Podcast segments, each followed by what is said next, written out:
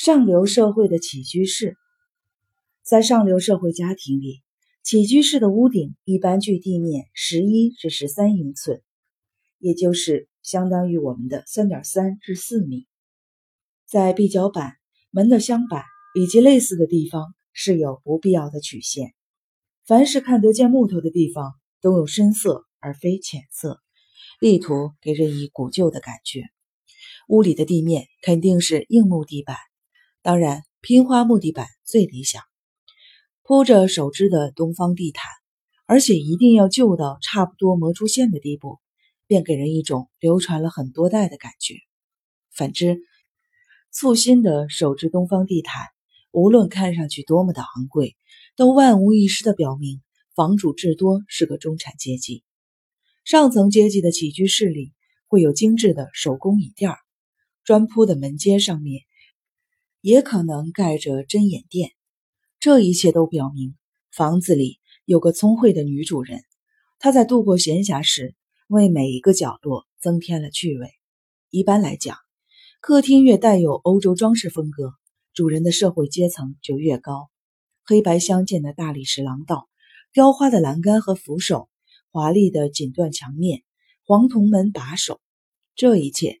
都体现了非美国的典雅的上流社会气派。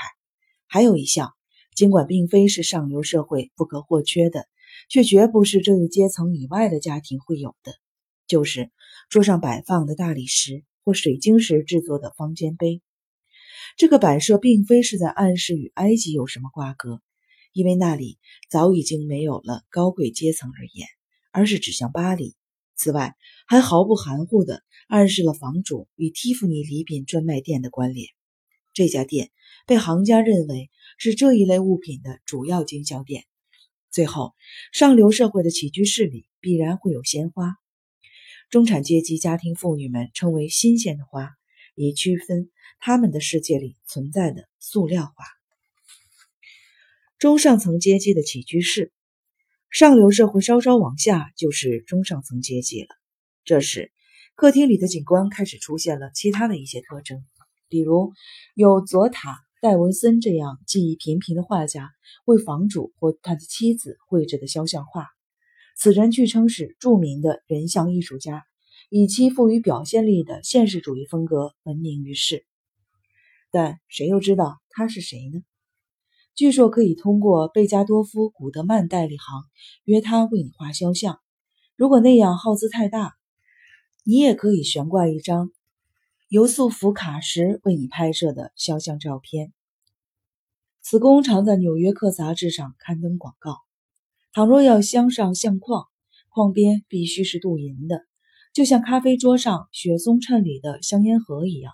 如果起居室里的书架还有空地儿，你总可以想象到，自称为家庭图书的公司所做的广告：真皮封面的书籍、十八至十九世纪的小说、传记、传教文学、散文、莎士比亚等大师的力作，尊府室内装饰的极品。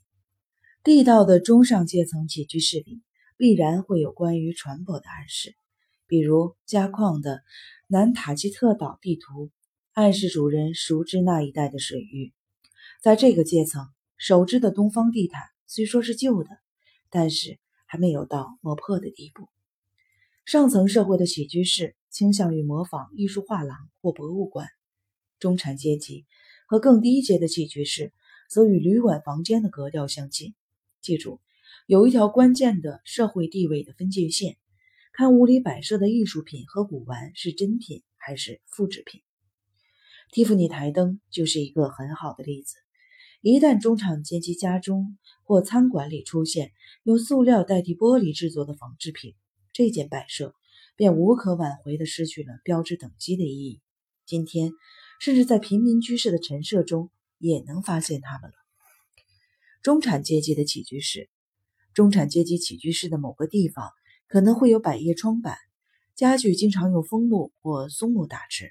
电灯开关旁的墙上挂着惹人喜爱的盘子，四处摆放着瓷器、花卉、卡通人物、仿真的刺绣品等等。墙上的架子一定会引起你的注意，那儿常堆着大量奇特的收藏品，如火柴夹、调饮料的玻璃棒等。地上满铺着化纤地毯，百叶窗帘不是木质，而是金属的。百叶窗的甲板则是呈弧形。如果屋里有盆栽的植物，其中很有可能有仙人掌。最富中产阶级特点的事物，一定是可以避免争议或没有意识形态倾向的摆设。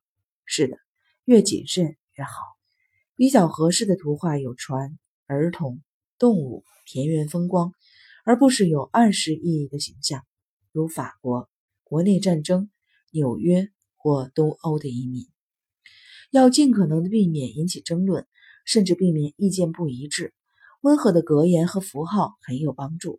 这其中最受人们偏爱的一则，则是：“伟大的神灵，我穿着邻人的鹿皮鞋已经走了一英里。”允许我责备他几句吧。墙上张贴的奥杜邦鸟类图画，由于没有意识形态含义，令人感觉轻松。组合壁架比书架更受欢迎，因为它更易于安置音响和电视一类的东西。同样的，真正的中产阶级咖啡桌上摆放的是毫无显著特征的书或杂志，否则就会有人发表意见，提出尴尬的问题。甚至谈论某种思想观点。放映图片的幻灯机是中产阶级起居室的必备之物，差不多和《国家地理》杂志一样受欢迎，因为这玩意儿能够代替交谈。它没有观点，令人愉快，是消除争论之忧的灵丹妙药。中产阶级对思想意识的忧虑，明显的流露在他们中流行的一个词“好品味”当中。这个词的意思，按照罗素·林内斯的解释，就是毫无冒犯、毫无特点。中产阶级的装潢缺乏特点的原因之一，是因为他们的女人从畅销杂志上获得想法。一位主妇对林斯说：“如果你从杂志上看到一件东西，我想它差不多就是人们会永远喜欢的物品。这样一来，就会有挂在砖墙上的铜煎锅，以及富有殖民风格的墙纸。”另一原因是，中产阶级因工作缘故，经常从一个城市的郊区迁移到另一个城市的郊区。适用于一栋房子的饰品，必须同样适用于另一栋房子。怪不得一位中产阶级家庭主妇对万斯·帕卡德说：“适合经常搬家的东西，我就不多挑剔了。”平民阶层的起居室，由中产阶级的起居室变为平民阶层的起居室，只需添上。人造革的躺椅，再把意识形态请回来就行了。但这里的意识形态仅限于耶稣基督在联合国之类说法中体现的那样。厚厚的透明塑料布盖住了家具的面料，沙发四周挂着流苏，灯罩上悬挂着毛线球，下面可能还结着大蝴蝶结。用装饰品商的话来说，这些饰品满足了平民对大量的热望。餐桌的桌面。是一种叫做福米卡的抗震塑料薄板，其余的部分是金属制品。